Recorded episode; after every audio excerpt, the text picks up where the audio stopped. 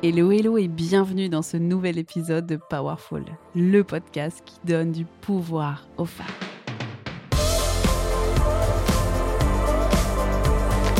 Je suis infiniment reconnaissante que tu sois là pour refaire le monde.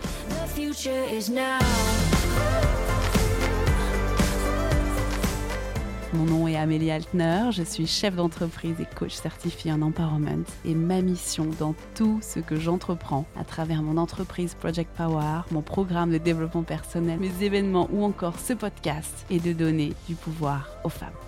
Powerful rassemble tout ce dont tu as besoin pour prendre le pouvoir de ta vie. Des conseils, des outils de vie, des réflexions engagées, des interviews de femmes inspirantes. Bref, dans Powerful, on réfléchit à comment refaire le monde pour que chacune d'entre nous prenne sa juste place. Et ça commence maintenant.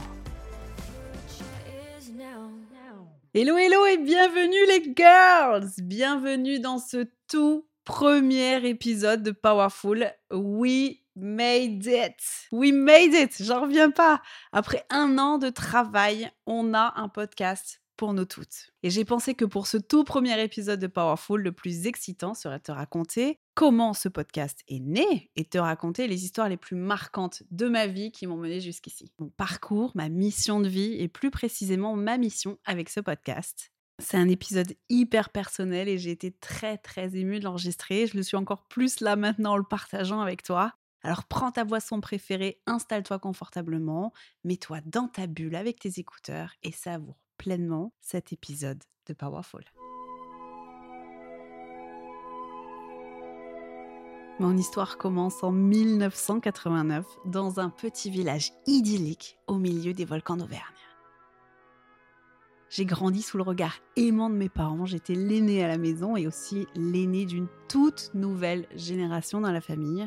J'avais toute l'attention et tout l'amour dont un enfant rêve. J'étais cajolée, admirée, protégée et j'étais aussi biberonné au patriarcat.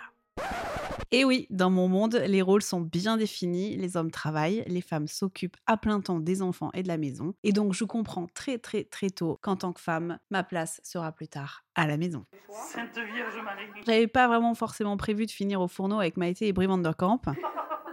Finalement, le rôle que je trouvais le plus cool, c'était celui d'être grande sœur. J'avais deux petites sœurs qui m'ont rejoint et prendre ce nouveau rôle de grande sœur, je l'ai pris vraiment très à cœur.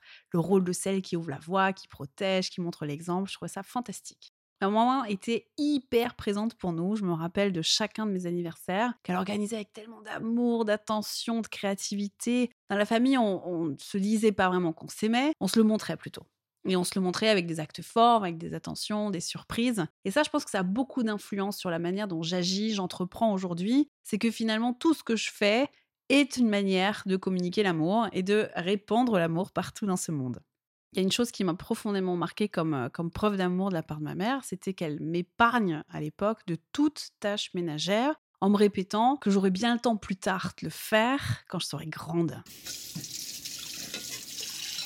Donc du coup, je passe beaucoup beaucoup de temps avec mon grand-père je l'adore. Avec lui, j'ai l'impression de faire des choses super cool, différentes, limite des fois interdites. On bricole, on jardine. Il m'apprend euh, à lire les étoiles, à jouer aux échecs. Euh, il me raconte ses voyages quand il est occupé, moi, je m'assois juste sur ses genoux et je l'observe à gérer ses affaires, à faire des placements vraisemblablement immobiliers ou en bourse. Tu vois, j'y comprenais rien à l'époque. Euh, mais grâce à lui, j'ai l'impression de pouvoir être moi-même, comme si j'étais pas obligée de rentrer dans un rôle que, que, je voyais de la part de toutes les femmes de ma famille ou tous les hommes d'ailleurs. J'avais juste l'impression d'être moi-même, d'apprendre plein de choses, de découvrir des choses et qu'avec lui, je pouvais faire tout ce que je voulais. Nous n'avons qu'une vie, il faut l'occuper le mieux possible et tâcher de la mener un peu plus haut que nous-mêmes.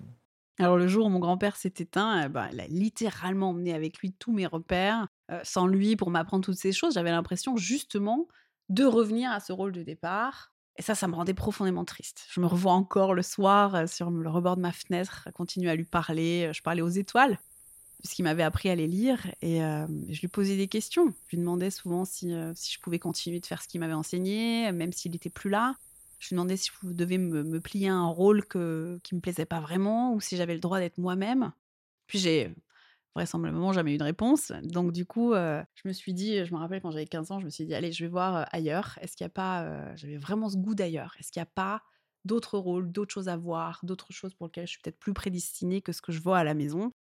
À 15 ans, je décide de partir à l'étranger. Alors je pars pour quelques mois en Allemagne. Et donc dans le train pour l'Allemagne, une femme vient s'asseoir à côté de moi, une femme que je connais pas du tout.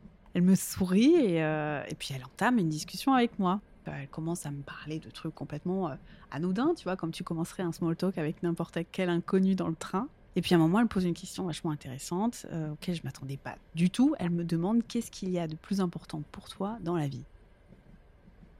Et là, je me surprends moi-même à lui répondre un truc hyper spontanément. Je lui dis, je veux être un modèle de femme que je ne connais pas, une femme indépendante, épanouie et sans limite. Bim J'ai 15 ans et je lui lâche euh, une phrase comme ça. Euh, ça m'étonne encore toujours aujourd'hui d'y repenser parce que c'était quand même vachement mature et, euh, et, puis très, très surprenant et quelque chose d'assez innovant par rapport à ce que j'avais vécu à la maison. Donc on en a discuté vraiment pendant plus de 5 heures et sans m'en rendre compte, cette discussion a vraiment eu un, un impact hyper positif dans ma vie, quoi essentiel, une discussion vraiment hyper profonde avec quelqu'un que je ne connais pas, une espèce de mentor finalement, et euh, qui m'inspire profondément. Donc, euh, arrivé en gare de, de Düsseldorf, je demande à cette femme comment je peux la remercier. Et elle me dit juste, deviens ce modèle de femme et ouvre la voie aux autres femmes autour de toi, qu'elles le deviennent à leur tour. Donc ces mots, ils résonnent en moi comme une mission de vie. Et ça me marque inconsciemment, naturellement, mais ça me marque à vie. C'est une vraie mission de vie qu'elle me lâche à ce moment-là. Je m'en suis pas rendu compte sur le coup. Et aujourd'hui, je le sais, je, lui dois beaucoup à cet inconnu. Je lui dois vraiment beaucoup. On entend des choses tous les jours, et pourtant, il y a des choses qui résonnent beaucoup plus en nous que d'autres. Je pense que je reconnaîtrais vraiment pas cette femme dans la rue aujourd'hui. Et je me dis que si je fais un podcast et, et qu'on fait tourner le podcast à fond, un jour, elle reconnaîtra peut-être cette histoire et elle m'écrira. Ce serait magique. J'avais seulement 15 ans à l'époque, hein, aujourd'hui j'en ai 33, et en grandissant, j'ai complètement oublié cette rencontre. Je me suis souvenue de cette, de cette rencontre absolument magique il y a quelques années seulement, et je m'en suis souvenue en faisant un gros gros travail de développement personnel sur moi-même. Ça m'est revenu en fait comme une évidence qui venait expliquer tout ce que j'avais vécu dans les dernières années. Je pense qu'on a tout en nous des histoires qui nous ont profondément marquées. C'est même des anecdotes hein, à l'échelle de toute une vie. Ce que j'ai vécu, c'est une anecdote. C'est quelques heures dans ma vie. Et pourtant, sans que je m'en rende compte et sans qu'on s'en rende compte de manière globale, c'est des histoires qui nous influencent fortement dans nos choix. C'est totalement normal de les oublier. Euh, on fait toutes tellement de choses dans nos vies que c'est totalement normal. Et finalement, par contre, de s'en souvenir et de revenir à soi à un moment donné dans sa vie pour y réfléchir et réfléchir, qu'est-ce qui fait finalement que j'ai fait tous ces choix? D'en revenir à une histoire pareille, c'est incroyable, quoi. C'est incroyable. Et ça, ça fait partie d'un process de reconstruction euh, identitaire ou de retrouvailles avec soi-même qui est très, très important à faire dans sa vie. Parce que nos cerveaux, eux, ils oublient rien. Donc je pense qu'on a tout en nous, chacune, avec ce qu'on a vécu, des histoires et des anecdotes comme ça qui sont profondément marquantes et qui marquent, euh, ben, en fait, un espèce de, de leitmotiv dans tout ce qu'on vit, dans tous nos choix, dans tout ce qui se passe dans nos vies, quoi. Et ma mission de vie aujourd'hui, c'est nous, c'est nous les femmes. Ma mission, celle qui m'anime profondément, pour laquelle je pourrais tout donner et travailler tous les jours, c'est celle de faire en sorte qu'aucune femme ne soit enfermée dans un rôle genré qu'elle n'a pas choisi. C'est celle de faire en sorte que chaque femme s'émancipe des étiquettes que la société lui colle et s'épanouisse. Je veux que tu saches que tu peux être qui tu veux en fait. Et que tu peux faire tout ce que tu veux. Je veux que tu saches que tu peux tout avoir. Et c'est bien parce que moi-même, j'ai fait tout ce travail-là et tout ce cheminement-là qu'aujourd'hui, je suis capable de le transmettre. Et c'est exactement ce que cette femme me disait dans le train. Quand tu remontes le truc, elle me disait deviens ce modèle de femme et ensuite transmets-le à toutes les femmes qui croiseront son chemin. Et donc, quand je regarde mon parcours, ma carrière, mes choix de vie, je m'aperçois que les mots de cette femme ont eu un énorme impact sur les choix que j'ai faits pour construire ma vie. Et ça, c'est quelque chose que je retiens aussi profondément c'est que la personne qui a eu un énorme impact, alors il n'y a pas eu qu'elle naturellement, il y en a eu d'autres, mais la personne qui a eu un impact extrêmement fort dans ma vie, c'est une femme que je ne connaissais pas. Donc je pense qu'aujourd'hui, c'est quelque chose qui marque profondément la manière dont je travaille. C'est-à-dire que que je connaisse les personnes ou pas, j'ai conscience profondément de l'impact que je peux avoir dans leur vie. Et ça, c'est énorme en fait. Parce que c'est fou comme une seule rencontre avec une inconnue peut faire une si grande différence dans nos vies. Alors comme cet inconnu me le disait dans le train et me le demandait, mon premier objectif était de devenir cette femme que je voulais incarner, indépendante, épanouie et sans limites.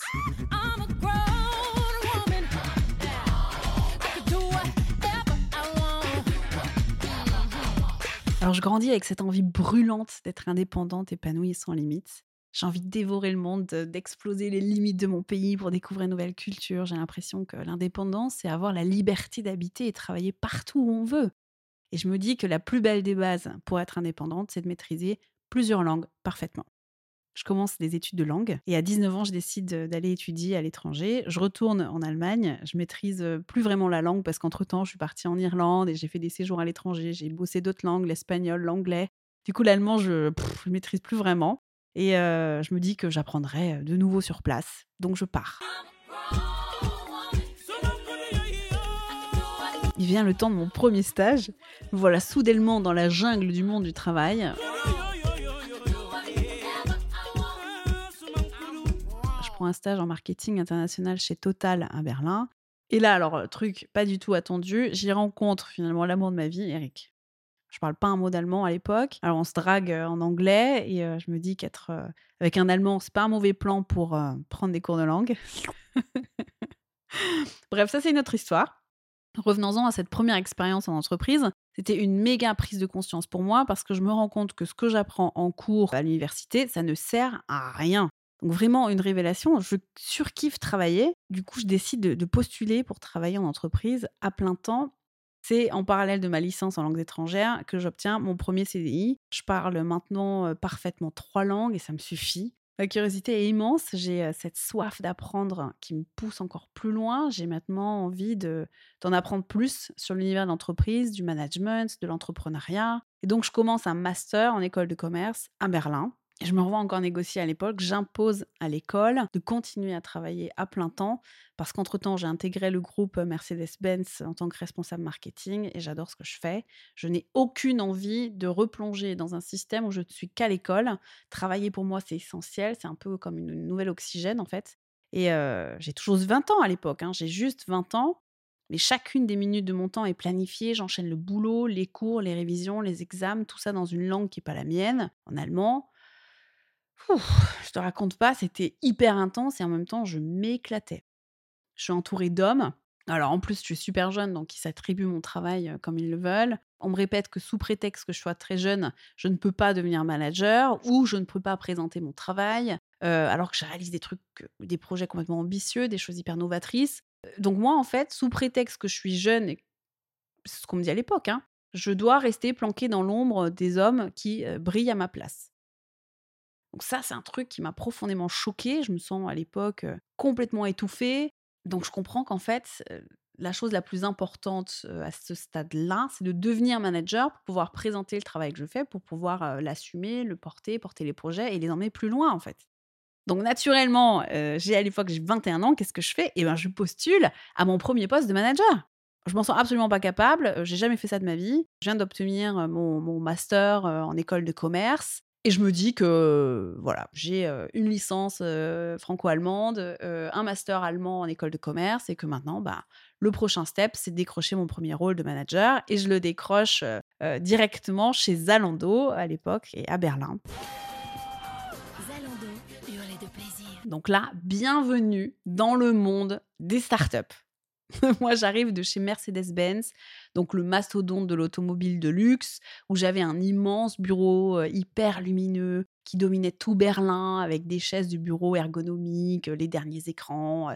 J'avais, je me rappelle, on avait accès aux voitures dans, dans le garage, donc on avait les dernières Mercedes-Benz à disposition pour se déplacer. Enfin, c'était un truc de dingue. Et là, j'arrive à mon tout premier jour chez Zalando, qui était vraiment une toute petite start-up berlinoise à l'époque. Et, là, changement de programme total. On n'est plus dans un grand building de luxe, on est dans un vieil entrepôt, le sol en béton, défoncé, les murs en briques, un open space hallucinant, les uns sur les autres. Il y a que des jeunes hyper ambitionnés, hyper sapés, ça parle dans toutes les langues. Et alors là, le, clou du spectacle, c'est que personne ne sait que je commence. Personne ne sait que j'arrive, personne ne sait que je prends le poste ce jour-là. Donc je me démerde pour récupérer un bout de table et une chaise. Tu vas rire, mais la chaise, elle était en kit dans un carton Ikea. Je dois aller la chercher moi-même à l'entrepôt pour ensuite la monter moi-même. J'ai pas de téléphone fixe, j'ai pas de PC, j'ai pas de fax. à l'époque, c'était quand même vachement classique. J'ai pas de classeur, j'ai pas de rangement, j'ai pas d'imprimante. J'ai un laptop et un bureau vide avec un portable, quoi. Je change complètement de monde. Et ici, tout va très, très, très, très vite. En gros, on travaille beaucoup et on sort aussi beaucoup. Le principe, c'est on boit des bières. Ça nous aide à avoir des idées super. Et le lendemain, on les met en place.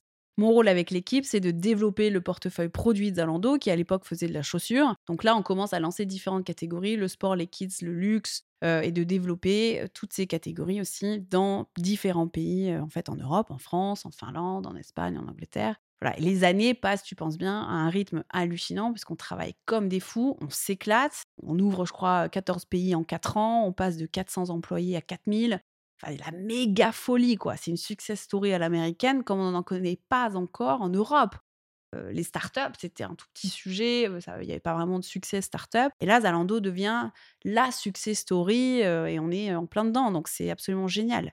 Il n'y a aucune règle dans la boîte, donc ça, c'est un truc que je connaissais pas du tout non plus, c'est qu'il n'y a aucune règle. On fait tout nous-mêmes. Ça a vachement d'avantages et en même temps, ça faisait ressortir beaucoup de, stéréotypes de genre qui à l'époque me choque plutôt quoi. Donc j'observe les discussions autour de moi et en fait je m'aperçois que il y a une vraie rivalité entre les femmes, qu'elles sont plutôt dans la critique du style vestimentaire de l'une, de l'autre, quand elles se retrouvent autour de la machine à café. Comme si les femmes se sentaient un peu en danger, qu'elles venaient se dénigrer entre elles pour, pour mieux briller. Et puis les hommes, bah, je les vois en fait tous à se tirer vers le haut en créant des nouveaux postes, en s'entraidant, à gravir les échelons, à monter toujours plus haut, à se négocier des salaires de malades. Donc il y a des discussions naturellement en entreprise, mais tout se fait généralement autour d'une bière. C'est un peu le rythme qu'on s'est donné, c'est que toutes les créations de postes, les augmentations de salaire, se fait en off autour d'une bière le vendredi soir. Et la majorité des présents, en fait, ce que j'observe à l'époque, c'est que la majorité des, présents sont des mecs. Les femmes autour de moi, elles rentrent généralement plus tôt, elles sont crevées, ou elles ont un cours de yoga, ou elles doivent s'occuper de leurs enfants. Et elles osent pas forcément non plus d'ailleurs sortir avec toute la bande de mecs pour aller, pour aller boire des verres. Donc j'ai l'impression qu'il y a un vrai déséquilibre entre ceux qui dirigent et ceux qui exécutent. il y a un vrai déséquilibre entre les hommes et entre les femmes. Les hommes sont au sommet et il n'y a pas autant de femmes il y a une vraie différence aussi dans la relation entre les hommes et les femmes. J'observe que les hommes sont, beaucoup à s'aider, à s'entraider, à se tirer vers le haut, et les femmes plutôt en train de se tirer des balles dans les pattes, et surtout en plus à tourner autour de sujets physiques. Donc déjà à l'époque, ça me choque et je me dis, il y a quelque chose à faire et il y a quelque chose qu'on ne fait pas correctement en tant que femme. On devrait se détacher de notre apparence physique et nous valoriser mutuellement sur le plan intellectuel.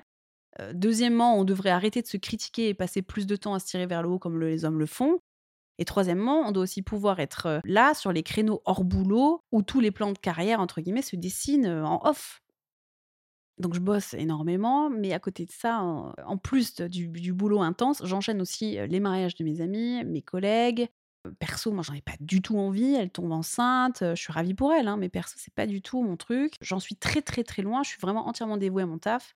Et donc, je rentre dans un tout nouveau monde, entourée d'Allemandes, vraisemblablement. Et il faut savoir qu'en Allemagne, le congé maternité, c'est un an.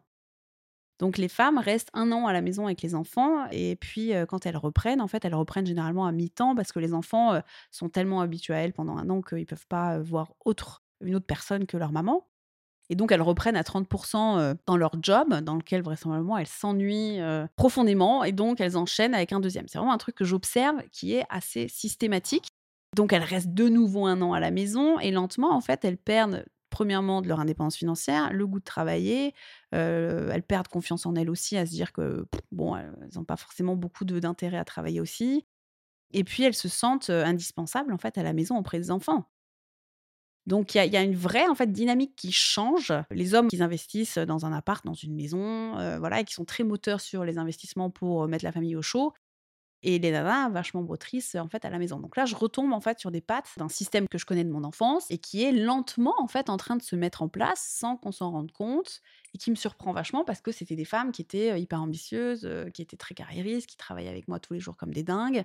Et d'un coup, à partir du moment où en fait elles, elles rentrent dans ce créneau mariage, enfant, investissement immobilier, donc maison ou appart, en fait, elles changent complètement de comportement. donc, ce qui me surprend de tout ça, c'est qu'elles tout s'enchaînent comme si c'était un automatisme de réussite classique et qu'elles s'enchaînent vraiment sans faire de choix. J'ai l'impression que c'est un peu un truc toujours de voilà, on en est là, bon, bah là, j'ai envie de reprendre le boulot, mais en fait, comme je reprends à 30%, on n'a pas vraiment envie de me confier des responsabilités, donc ben, je travaille moins, ça me passionne moins, c'est moins stylé. Donc, je me dis, bon, bah, finalement, c'est le bon moment pour en faire un deuxième. Puis quand j'en ai un deuxième, bah, je me dis que je vais rester aussi à la maison. Et puis après, j'arrive, je me dis que mon taf me, me correspond plus, donc j'arrête. Enfin, il y a vraiment tout un truc de. C'est pas forcément des choix par, par volonté, par ça va m'épanouir. C'est vraiment des choix, j'en suis là et qu'est-ce que je fais pour que ce soit moins pire, quoi. Et moi, ça me met un vrai coup de pression de, d'observer mes copines faire ça et d'observer les femmes autour de moi de manière globale. Alors, mes collègues, c'était pareil. J'ai 25 ans à l'époque. Oui, naturellement, je vais avoir des enfants. J'y pense encore pas du tout, mais, c'est quelque chose que je veux faire. Du coup, je vois tous ces systèmes qui se mettent en place. Je me dis, putain, merde, il y a, même ici en Allemagne, on revient sur des rôles qui sont finalement genrés. Les hommes continuent à travailler. Et puis, les femmes, ben. ben finalement, c'est un énorme changement et, elles restent ancrées dans ce changement et finalement, elles, le subissent un peu avec le temps. elles n'arrivent pas à revenir sur des choses qui les passionnaient en fait auparavant, quoi. Donc j'en déduis que si je veux avoir des enfants, et c'est vraiment le cas, ma carrière, ben, il me reste quelques années pour la faire, et puis après, c'est fini. Quoi. À partir du moment où je deviens maman, c'est impossible que je reprenne une carrière derrière, c'est impossible que je reprenne un, un, boulot qui soit épanouissant derrière. si tout le monde fait comme ça, j'ai l'impression que c'est ce que je dois faire aussi. Donc, gros coup de pression, et je me dis, c'est pas possible, je peux pas rester, ça faisait 4 ans que j'étais chez Zalando, je peux pas continuer sur ce poste, il faut que je prenne encore plus de responsabilités, il me reste quelques années avant que ma carrière s'arrête. Là, il faut vraiment que je fasse un gros truc, un gros plan de carrière, un gros step dans ma carrière, et que je prenne d'autant plus de responsabilités avant de m'éteindre, entre guillemets, ou avant d'arrêter ma carrière pour devenir maman. Je n'ai pas de nouveau poste en tête, j'ai pas d'idée de ce que je veux faire encore. Je me dis juste, je quitte mon poste et je réfléchis à ce que je veux faire pour la suite pour que ce soit vraiment un saut dans ma carrière, quoi. Donc j'entends à longueur de journée que c'est de la folie, que je peux pas quitter mon CDI, que je vais avoir un trou dans mon CV, que je retrouverai plus jamais de travail. Et moi, j'ai simplement besoin en fait de prendre du recul, de me recentrer sur moi-même, de faire le point sur qui je suis devenue. C'était une expérience quand même hyper enrichissante, très très rapide chez Zalando donc là, j'ai vraiment envie de prendre le temps de m'arrêter, de prendre le temps de savoir qui je suis, qui je veux devenir, ce que je veux faire par la suite. Et je prends le risque de partir sans aucun job derrière. J'ose, je me fais confiance de trouver un nouveau poste qui m'épanouisse plus tard. À ce moment-là, j'ai vraiment besoin de me ressourcer, j'ai vraiment besoin de, me retrouver moi-même. Donc, je, prends la décision de louer une maison dans un petit village sur la côte d'Azur, un endroit d'ancrage, en fait, où je passais beaucoup mes vacances quand j'étais petite. Et là, je m'isole pendant deux mois.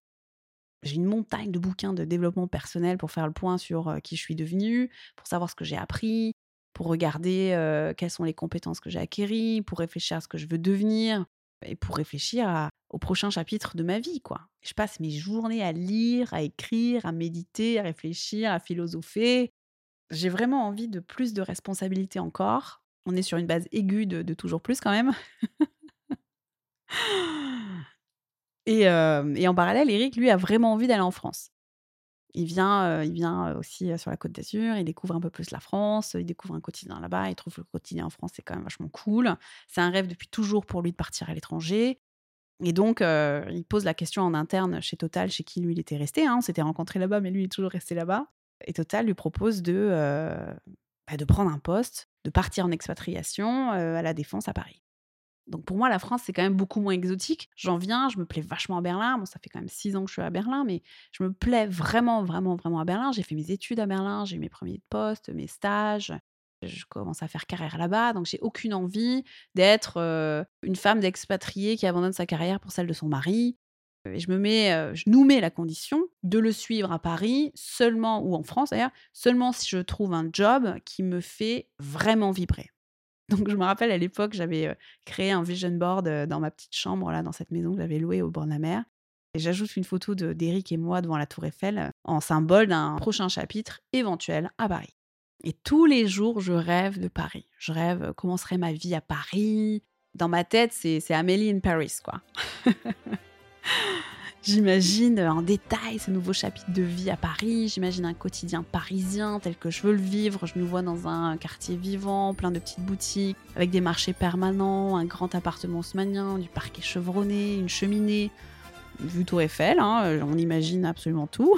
je me projette vraiment épanouie sur un job à forte responsabilité, à voyager, euh, je me vois faire des restos, des musées, des théâtres, enfin toute cette image magnifique qu'on a de Paris. Euh, j'imagine dans les moindres détails ce que je veux vivre. Et puis, euh, je, me mets aussi un côté un peu plus pragmatique, c'est-à-dire que je me calcule vraiment le salaire dont j'ai besoin pour vivre cette vie parisienne dont je rêve. Moi, j'ai vraiment envie, si on fait un pas pour aller à Paris, j'ai vraiment envie de ne pas subir ce pas et cette décision, j'ai envie de la savourer pleinement.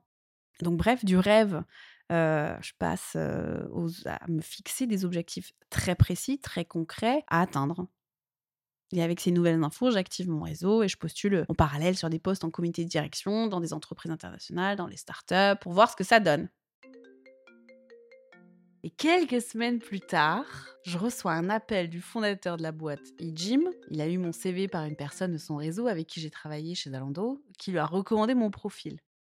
Le mec hyper inspirant. Il a une boîte high-tech dans le fitness et cherche une nouvelle directrice générale pour développer l'entreprise dans les pays francophones. Le poste est basé où? À Paris. Non mais c'est le match absolu quoi. Dans ma tête, en tout cas. Parce que sur le papier, c'est beaucoup moins ça. Il me décrit le profil qu'il recherche. J'espère que tu es bien assise. Parce que moi, j'étais pas du tout prête à entendre ça. Je te dis le profil qu'il recherchait à l'époque 20 ans d'expérience en management. Ok. Donc, tu es au courant qu'il y a 20 ans, j'étais en réalité limite panée. de fortes compétences en vente. Bah, ouais, bah, les ventes dans le digital, c'est un site internet. Donc, bon, bof des études au mieux en finance. Bon, ben, on n'est pas dans la merde. Hein.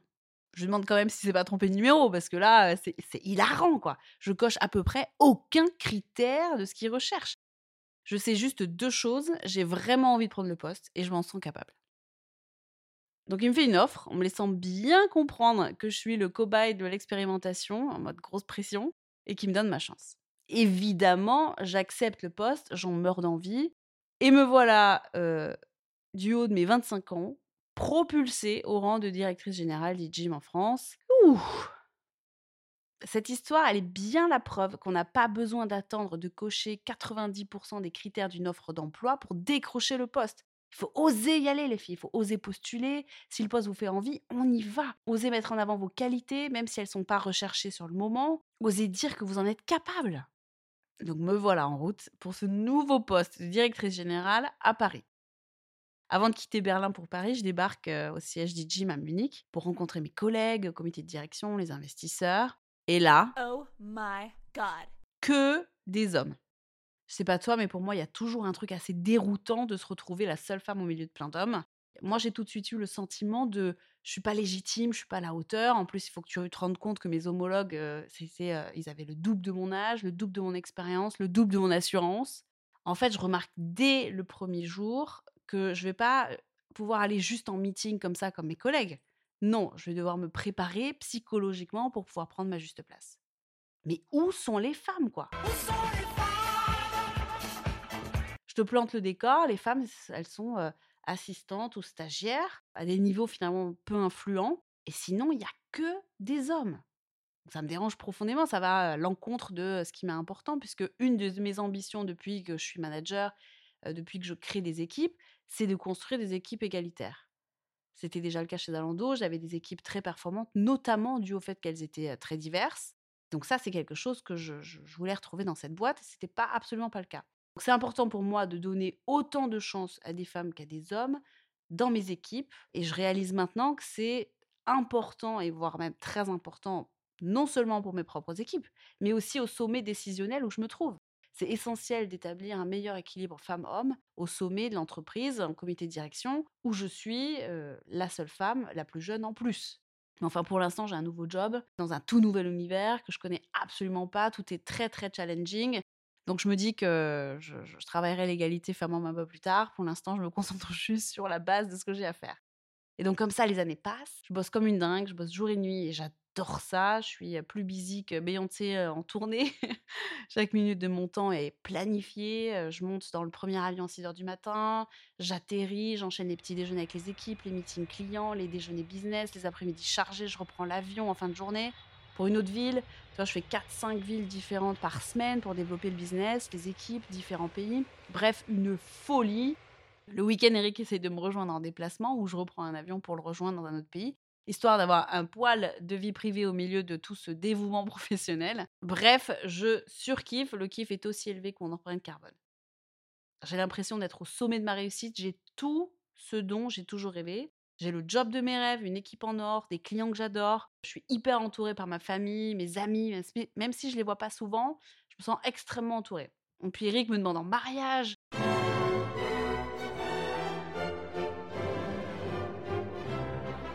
Je vais me marier après 8 ans de relation avec l'homme que j'aime plus que tout, donc je suis sur un nuage de bonheur absolu à ce moment-là de ma vie. Et pour cette merveilleuse occasion de notre mariage, je décide de rattraper toutes les vacances que j'ai pas prises depuis trois ans, depuis que je suis en poste en fait chez Jim, euh, parce que je travaille non-stop au développement de la marque. Donc je me dis, je vais prendre toutes mes vacances d'un coup pour faire un mariage inoubliable de plusieurs jours et un long voyage de noces que j'oublierai jamais. Alors on part deux mois en Polynésie française, on découvre les îles paradisiaques de Bora Bora et compagnie, on plonge, on rencontre les locaux et on passe vraiment deux mois de voyage de noces absolument magique à couper le souffle.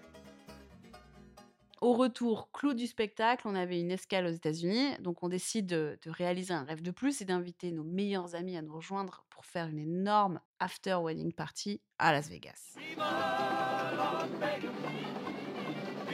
je peux pas être plus au top de ma vie que là. Et en fait, je rentre au bureau après mon mariage, mon voyage de noces, donc vraiment une bulle de bonheur infini pendant trois mois. Je rentre au bureau et, et là, c'est je déchante totalement. Je m'étais faite remplacer pendant que j'étais partie, mais il y a beaucoup de responsabilités que j'étais la seule à pouvoir gérer. et donc, en mon absence, en fait, il y a beaucoup de problèmes qui se sont créés, qui ont pris en complexité pendant que j'étais pas là. Et je me retrouve avec la tonne de problèmes qui me qui m'arrivent d'un coup dessus. je me retrouve dans un tourbillon de sans fin de, de, stress et de problèmes à gérer extrêmement rapidement. Donc là, forcément, je m'en veux. Je m'en veux d'être partie si longtemps. Je bosse comme une acharnée pour rattraper le temps écoulé. Mais enfin, tu penses bien que tu peux pas rattraper le temps qui est déjà parti. Donc je fais plus de pause, je suis euh, hyper stressée euh, face à la, quantité de problèmes accumulés, de complexité, de responsabilité. Je dors plus la nuit. Je, ne vois pas le bout de cette phase qui me semble interminable. Je voudrais pouvoir tout annuler, ne, jamais être partie euh, aussi longtemps en voyage pour me marier. Je me sens comme aspirée vraiment par une spirale négative, toxique, terrible, qui m'aspire et qui me tire vers le bas.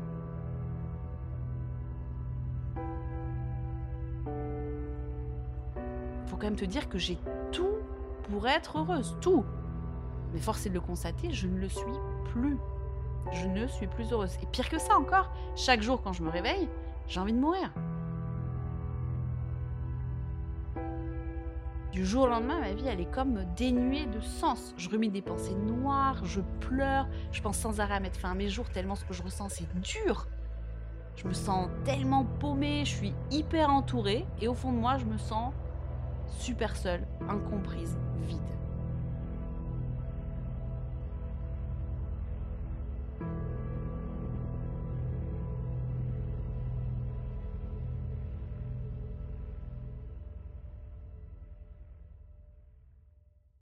mes parents qui essaient de me soutenir me disent que ça va passer, que je dois juste serrer les dents.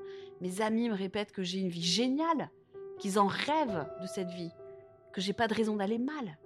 Donc moi, je me sens profondément coupable, de plus en plus coupable. Et putain, j'ai vraiment, vraiment, vraiment mal. De plus en plus mal. Au début, je pense que je suis assez forte pour m'en sortir, et puis finalement, je décide d'aller voir un médecin. Et là, c'est le même refrain. De quoi tu te plains? T'as tout pour aller bien. J'en consulte un autre, même refrain. On me dit que c'est des médocs ou rien, je comprends plus rien, je sais plus rien, j'ai juste besoin d'une solution clé en main et personne ne m'apporte ça ou personne ne me donne une quelconque explication de ce qui se passe. Donc finalement, je me dis que j'ai pas le choix. Il faut que j'y arrive par moi-même. J'ai besoin de rechercher par moi-même pour comprendre ce qui se passe et trouver des solutions qui soient, qui soient adaptées à ce que je suis. J'ai peur de tout, j'ai plus confiance en moi du tout, je bois tellement de noir que je me, dis que j'ai plus le choix, que je dois sortir de la tête de cette spirale infernale, que je dois prendre du recul. Donc je décide quand même de m'arrêter une semaine de, bosser Et je me rappelle aller tous les jours dans cette jolie librairie dans mon quartier de, Paris. Je me rappelle y passer des heures à lire euh, avant de dévaliser la librairie pour embarquer tous les bouquins inspirants que je voyais. Je lis pendant des heures. Je dévore tous ces bouquins de santé mentale, de burn-out, de dépression, de développement personnel. Je veux comprendre vraiment ce qui m'arrive. Et puis je veux avoir un point de départ pour sortir de cette crise. Une semaine plus tard, je me sens un peu mieux. J'ai compris pas mal de choses, j'avance, donc je reprends le travail. J'ai pas vraiment encore de réponse. Je travaille euh, du coup la journée et le soir, je continue de lire assidûment, de comprendre, de chercher, lire, mettre vraiment à mettre des mots sur ce que je ressens et, et à comprendre ce qui se passe un peu plus en moi. Et au fur et à mesure que je mets des mots sur ce qui se passe, j'accepte. Euh, je commence à en parler autour de moi. Et plus j'en parle, plus je me rends compte qu'il y a énormément de gens qui ont vécu cette crise aussi. Et là, j'hallucine. Mais vous étiez où tous euh, quand j'allais si mal là? Vous étiez où euh, quand j'allais me tirer une balle? C'était quoi le plan en fait? Vous étiez où?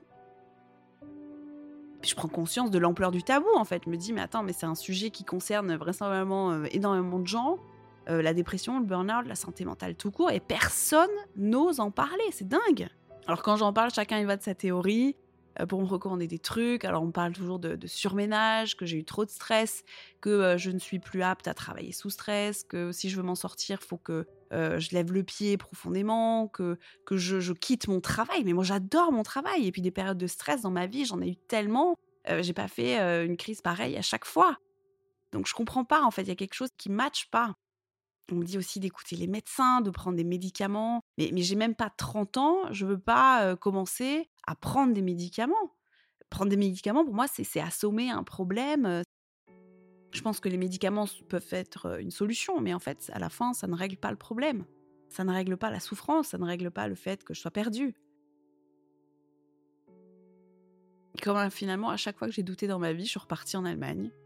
J'ai consulté des, spécialistes, des psychologues, des médecins, des naturopathes. Les Allemands ont souvent une approche très développée de, la médecine alternative, une médecine qui est un peu plus holistique, qui va plus loin que la médecine classique qu'on connaît en France, qui est une médecine plutôt physique finalement, et qui, est souvent, euh, qui a souvent des solutions médicamenteuses. Les Allemands vont plus loin encore avec des alternatives de jeûne, par exemple, avec des alternatives de thérapie psychologique.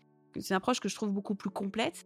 et euh, j'ai adoré échanger avec des spécialistes là-bas, qui sont devenus en fait des vrais mentors encore aujourd'hui. Et à leur côté, j'apprends, j'apprends, j'apprends, j'apprends. Ça me donne envie d'approfondir encore plus, d'aller plus loin dans les sujets. Je comprends de plus en plus ce qui se passe. Et finalement, je me dis, bon, écoute, euh, je vais reprendre mes études. Je vais reprendre mes études en parallèle de mes responsabilités de, de directrice générale. Je vais reprendre mes études de psychologie en Allemagne pour vraiment comprendre les mécanismes qui se mettent en place dans cette crise et comprendre pourquoi ça touche autant de gens et pourquoi c'est aussi tabou d'ailleurs. Donc je passe tous mes week-ends sur des formations à distance depuis la France. Mes vacances, je les passe en séminaire de coaching. Je fais des formations intensives en psychologie. C'est passionnant. Vraiment, c'est passionnant. C'était comme si ma vie reprenait du sens, en fait. C'est comme si ma propre souffrance devait servir, en fait, une cause bien plus grande. En étudiant la psychologie, je comprends que le burn-out, euh, la crise que je traverse, n'est pas qu'une situation de surmenage ou de stress, c'est que le stress intense a été un des facteurs de cette crise, comme une goutte d'eau, si tu veux, qui vient faire déborder le vase. Mais il y a plein d'autres facteurs qui sont rajoutés à ça, qui fait que je basculais dans cette crise de burn-out. Le burn-out, c'est rien d'autre qu'une dépression en soi qui s'est vraiment installée de manière insidieuse, sans que je m'en rende compte. Donc à ce moment-là, je comprends que le burn-out n'est pas en fait une crise liée qu'au travail. Le problème, c'est pas mon travail. Le problème, c'est moi. C'est moi qui ne sais plus en fait qui je suis, qui ne sais plus ce que je veux, qui ne sais plus où je vais. Je me suis tellement engagée pour mon travail, j'ai tellement donné que je me suis en fait entièrement identifiée à ce travail et que je me suis oubliée, je me suis perdue en route. Donc je comprends que tout n'est pas blanc ou noir et que ma solution, elle se trouve pas dans le fait de rester et souffrir ou de quitter mon travail et revivre. Non, la solution, elle se trouve dans toutes les petites nuances de gris que je peux trouver pour moi, c'est-à-dire comment je peux faire en sorte que mon travail colle mieux à ce que je suis, qui je suis, où est-ce que je veux aller, qu'est-ce que je veux faire de ce travail, est-ce que c'est toujours le bon travail. Mais en fait, c'est pas qu'une question de travail, c'est une question tout entière de ce que je suis. Donc moi qui ne voulais absolument pas quitter mes fonctions de directrice générale parce que j'adore mes équipes, parce que j'adore ce que je fais, parce que j'adore mes clients, parce que j'adore le métier dans lequel j'évolue, etc. Ben en fait, je peux simplement apprendre à exercer mes fonctions différemment. Donc cette crise, elle me pousse à grandir, elle me pousse à évoluer, elle me pousse à m'occuper de moi-même comme jamais. Elle m'ouvre les yeux en fait. Elle me pousse à me poser des questions très très fortes sur est-ce que j'ai construit en fait une vie comme je le voulais vraiment? Ou est-ce qu'il existe une alternative à, travailler de manière aussi acharnée comme je l'ai fait jusqu'à présent? Qu'est-ce qui se passe une fois qu'on a coché toutes les cases, études, mariage, CDI, et qu'on ne veut pas forcément suivre les autres cases comme les bébés par exemple? Qu'est-ce qu'on fait? Si je pensais avoir tout réussi jusqu'à présent dans ma vie et que j'ai eu envie de mettre fin à cette vie, j'ai eu envie de mourir, est-ce que c'est la bonne définition de la réussite que je suis en train de suivre là? Ou est-ce que je poursuis une définition de la réussite qu'on m'a inculquée ou qu'on attend de moi? Est-ce que je peux me reconstruire? Est-ce que je peux reconstruire cette confiance en moi que j'ai perdue? Est-ce que je peux reconstruire cette joie de vivre que j'avais? Ou est-ce que je dois définitivement dire adieu à la personne forte que j'étais? Je comprends que cette crise, elle concerne tout ce que je suis, tout ce que je veux être. Et je comprends surtout que cette crise, le message est très très fort. La crise me dit, la vie que tu as construite, ça n'est pas la tienne. C'est une vie qu'on attend de toi, mais c'est pas la tienne. Cette définition de la réussite que tu poursuis, c'est pas la tienne. Et alors là commence un, immense voyage en fait, aussi bien un voyage intérieur, plein de profondeur. Je me dis, quitte à voyager, autant voyager aussi dans le monde entier et profiter de, de ne pas savoir quoi faire, où aller, ce qui est juste pour moi, pour finalement aller chercher des réponses ailleurs. Donc j'oriente toutes mes vacances complètement différemment. Fini les, les vacances à lézarder aux Caraïbes. Je veux des vacances pleines de sens, des vacances qui me fassent grandir. Je veux apprendre d'autres cultures, comment ils gèrent leur santé mentale, leur confiance en eux, leur vie, leur carrière. J'ai vraiment cette soif de découvrir d'autres modes de vie, comme je l'ai eu finalement en Allemagne à l'époque, hein, quand je suis partie à 15 ans pour aller voir s'il y avait d'autres rôles à prendre que celui qu'on m'a inculqué. Là, exactement pareil. Je me dis, on a plein de choses à apprendre ailleurs que chez nous.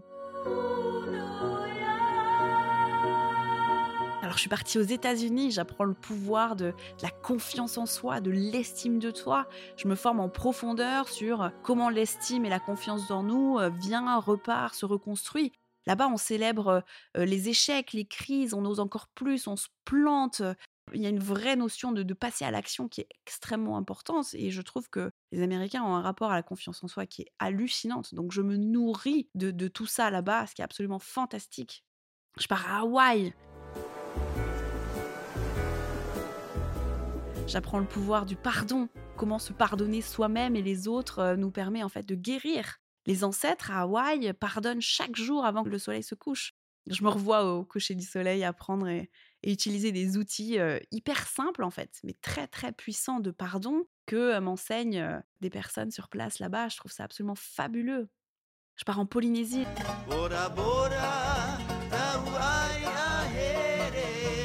J'apprends le pouvoir du lâcher prise, comment le lâcher prise nous remplit en fait d'harmonie, de paix intérieure. Je me rappelle passer des heures dans l'eau turquoise des lagons à, plonger parmi des milliers de poissons, des dauphins, des tortues, des requins.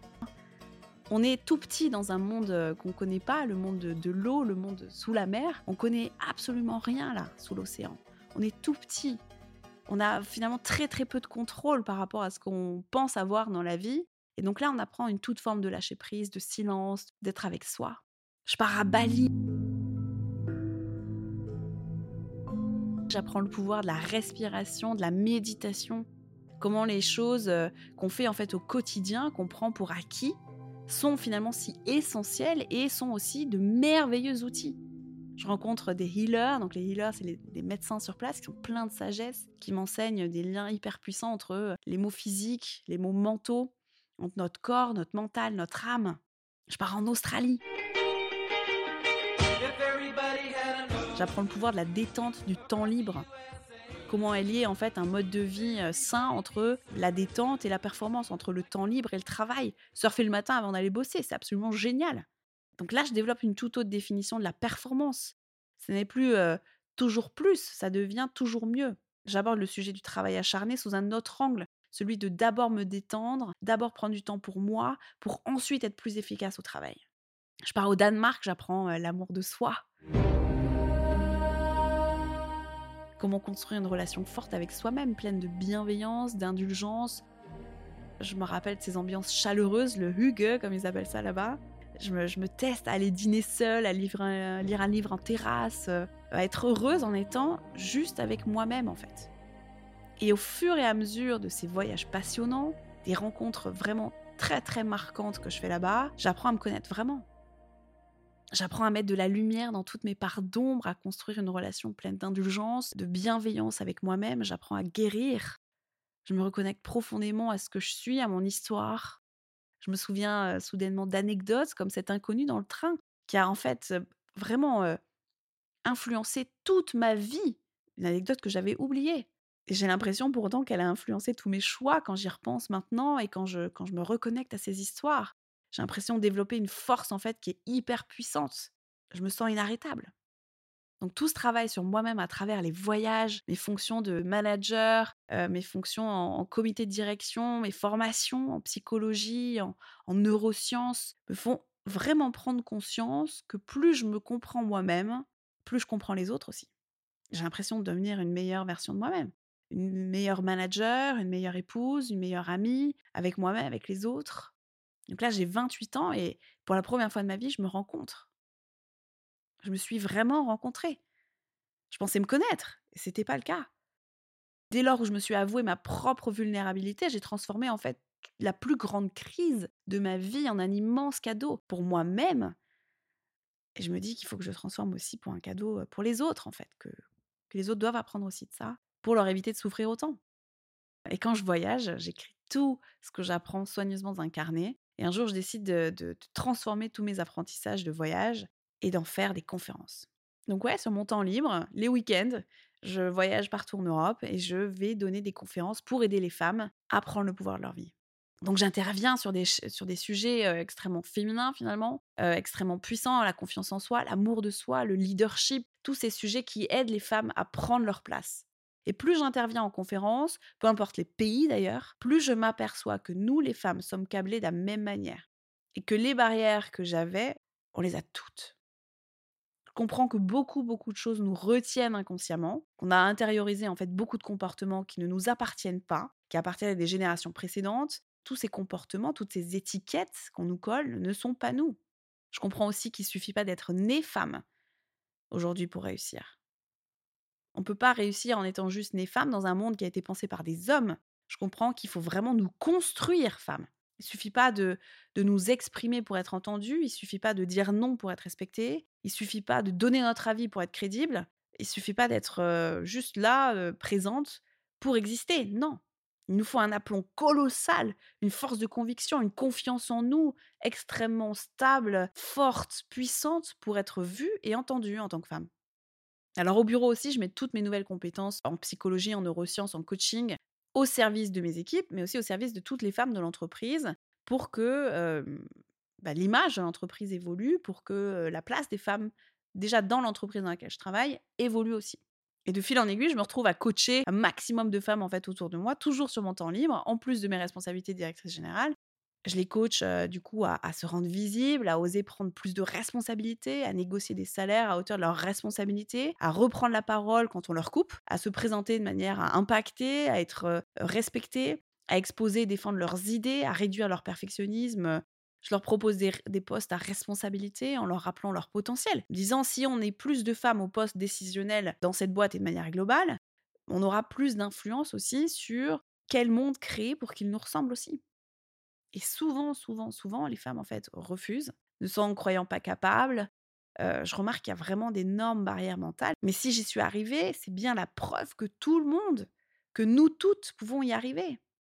Et à ce moment-là de ma carrière, en fait, s'ouvre pour moi un tout autre champ de travail, c'est la mentalité des femmes. Notre mentalité, notre mindset.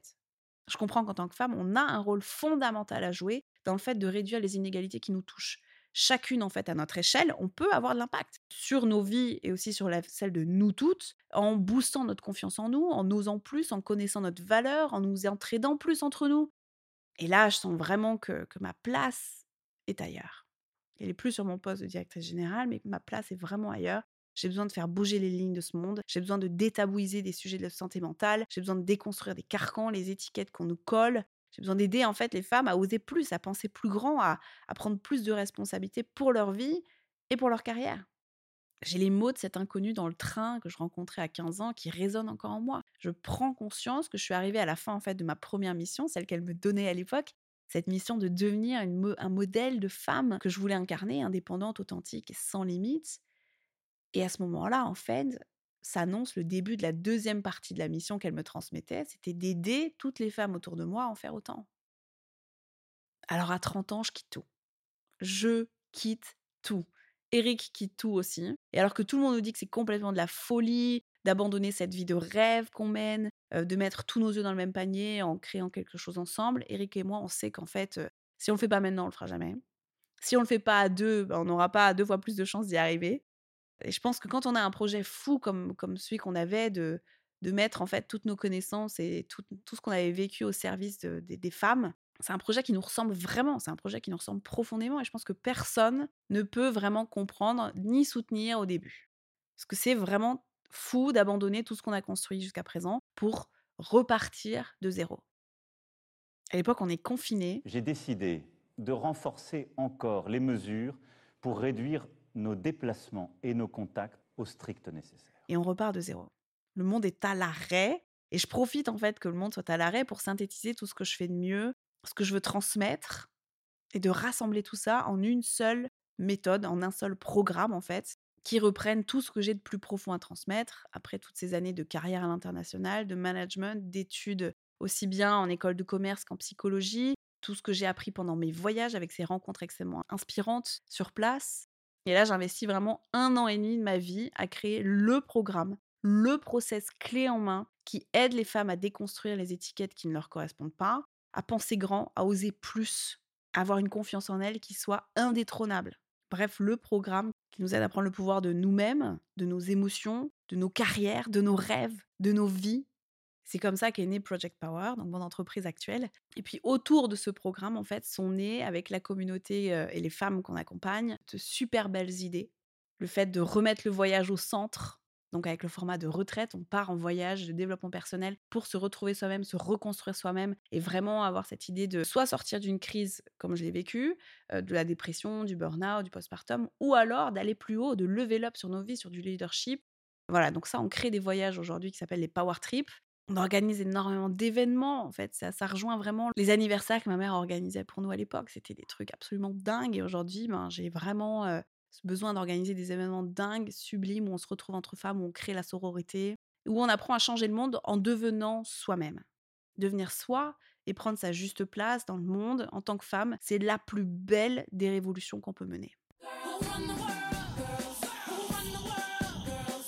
On peut attendre que les entreprises viennent nous augmenter pour réduire nos salaires. On peut attendre que le gouvernement euh, impose assez de quotas pour qu'il y ait plus de femmes en poste de, direction. Ou euh, on peut attendre que les hommes changent qu'ils arrêtent leurs remarques sexistes, où on peut apprendre à négocier nos salaires, on peut apprendre à porter notre voix, nous affirmer pleinement pour recadrer ceux qui nous traitent pas avec du respect. On peut apprendre à nous construire nous-mêmes une confiance infaillible qui nous mène au job de nos rêves. On peut accepter les injonctions de la société ou on peut accepter qui on est, exactement comme on est, et faire changer les normes, les normes de beauté, les normes genrées, en devenant nous-mêmes et en assumant qui on est, ce qu'on pense, ce qu'on veut, c'est comme ça qu'on a le plus d'impact, en fait, chacune à notre échelle pour faire évoluer les choses. Le plus grand travail qu'on ait à faire pour réduire les inégalités qui nous touchent, ça commence en fait en nous. Et les plus belles avancées seront celles qu'on fait d'abord pour nous-mêmes, pour nos vies, et qui ensuite auront un impact naturellement pour nous toutes. Je suis persuadée que nous avons toutes, chacune à notre échelle, un rôle à jouer pour réduire les inégalités qui nous touchent. Et la meilleure manière de changer, c'est de changer nous-mêmes d'abord. Et le programme de développement personnel que j'ai créé, c'est le cheminement à suivre pour décoller les étiquettes que la société nous colle, pour assumer pleinement ce qu'on est, pour déconstruire les injonctions qui font qu'on ne s'assume pas, qu'on se trouve pas belle, qu'on se trouve pas trop grosse, trop ci, trop ça. Non, on, on doit accepter tout ce qu'on veut pour être profondément heureuse et renouer avec tout ce qui nous fait kiffer cultiver la confiance et le courage de, se réaliser.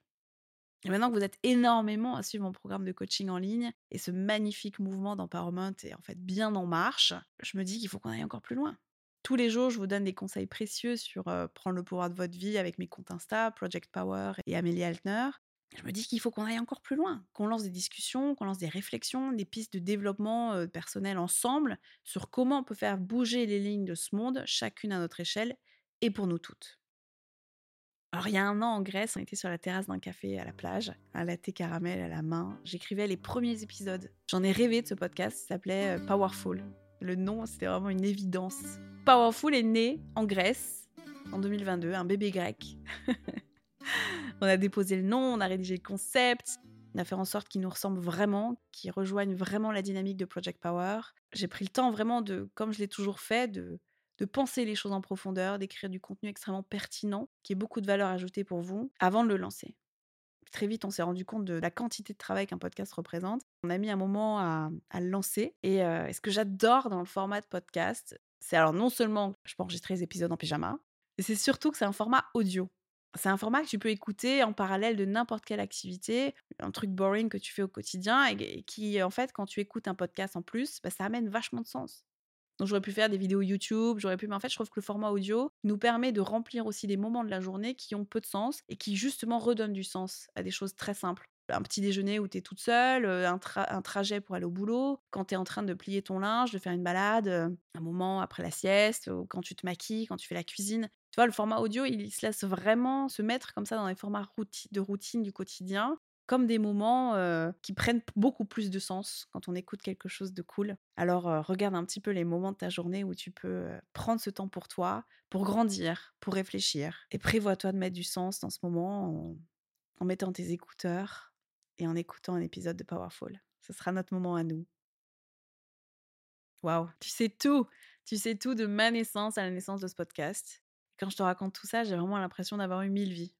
Dire qu'il m'aura fallu frôler la mort pour comprendre combien la vie vaut de l'or. Quand je regarde en arrière, je prends conscience que tout ce que j'ai vécu a un sens. Je regarde vraiment rien. C'est mon histoire. Merci, merci, merci du fond du cœur de l'avoir écoutée jusqu'au bout. J'espère qu'elle t'aura prouvé que la vie n'est pas tracée, qu'elle a des milliers de chapitres variés qui ne tient qu'à toi de les créer. J'espère que mon histoire t'a inspiré à oser, Oser rêver grand, oser changer, oser tomber, oser recommencer, oser apprendre, oser vivre, quoi. Chacune de nos histoires compte, parce que les histoires qu'on crée aujourd'hui pour nous, c'est les histoires qu'on laisse aux générations de demain. Alors pour toi-même et pour nous toutes, merci infiniment d'avoir été là aujourd'hui avec moi, d'avoir écouté cet épisode jusqu'au bout. Partage un max ce podcast, parce que plus on est à réfléchir, plus on est à déconstruire, plus on est à évoluer, à devenir nous-mêmes, à faire bouger les lignes de ce monde, plus chacune de nous sera épanouie, plus chacune de nous aura sa place et plus ce monde nous ressemble. Si cet épisode t'a plu, mets 5 étoiles sur Apple Podcast. Je prends le temps de lire chacun de vos commentaires. Votre bienveillance est un cadeau pour mon cœur et pour tout le travail que ce podcast représente. Alors j'ai décidé que chaque semaine, j'élirai le plus beau des commentaires et la personne choisie recevra un cadeau. Sortez vos plus belles plumes, vos mots de bienveillance et écrivez un commentaire sur Apple Podcast avec 5 étoiles. Il ne me reste plus qu'à t'envoyer tout plein d'amour, une énorme dose de power et rappelle-toi de rester powerful parce que ce monde a besoin de toi.